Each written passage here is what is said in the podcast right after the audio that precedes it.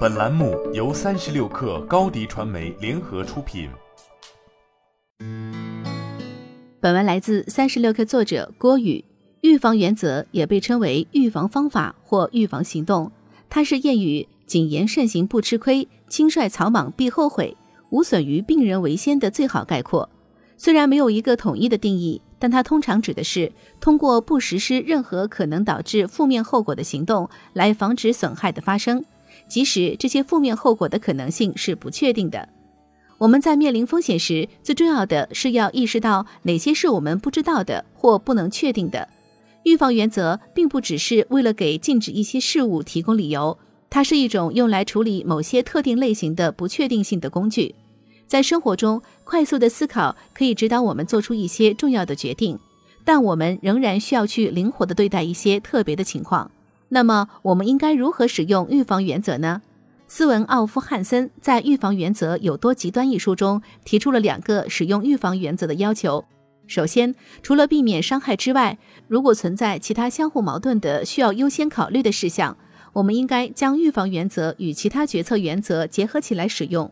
例如，正如探索与利用的理念所说，我们应该在现有选择的基础上加倍努力的同时，去尝试一些新的选择。第二，做出采取预防措施的决定时，应该以最新的科学理论为基础，并制定适当的计划。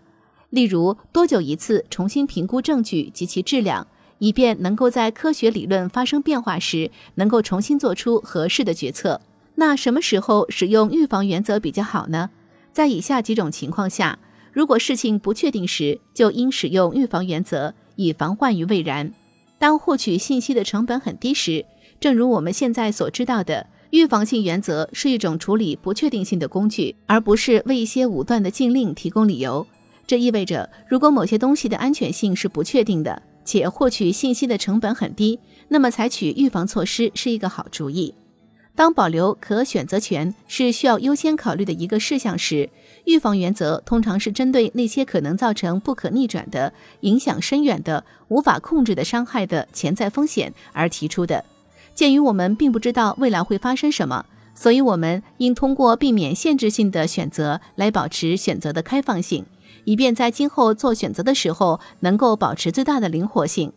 预防原则通常保护未来可用资源，及时处理问题，从而防止问题遗留的方式，为我们保留了可选择权。当风险的潜在成本远远大于采取预防措施的成本时，如果潜在风险具有较大破坏性，或毁灭性且有很大可能能够被防范的时候，那么采取预防措施就是很至关重要的。当有其他备选方案时，如果有其他备选方案且能够确认是安全的，那么在采取新的有风险的方案之前，采取预防措施是一个很好的主意。斯文·奥夫汉森在对有效使用预防原则的第三个情形分析后，提出：当潜在风险的可能性或影响规模过小，且采取预防措施没有任何益处时，不要使用预防原则。当我们需要权衡的事情在很大程度上能够被确认的时候，预防原则的全部意义在于避免伤害。如果我们能够确信不采取行动会比采取行动造成更大的伤害，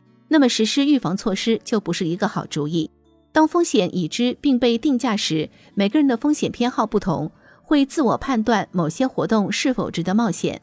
当风险被定价时，这意味着人们已经意识到它，并自愿认为它是有价值的，是值得去冒险拥有的。当你是完全风险规避型人格时，完全规避风险是不可能的。因此，假如你一直期望任何事都百分百安全，那么采取预防措施就没有多大意义。当冒险可以让我们更加强大的时候，作为个体，我们有时会过度规避风险，过于谨慎，以至于我们变得愈发脆弱。对于我们的祖先来说，只有对风险反应过度，而不是反应不足，他们才会有更大的幸存机会。我们每天都会面临一些涉及风险平衡的选择，在我们需要做出这些特定选择的时候，预防原则作为一个工具，可以帮助我们决定在什么情形下是值得一赌的。在什么情形下是需要静观其变，并去收集更多有用信息的？好了，本期节目就是这样，下期节目我们不见不散。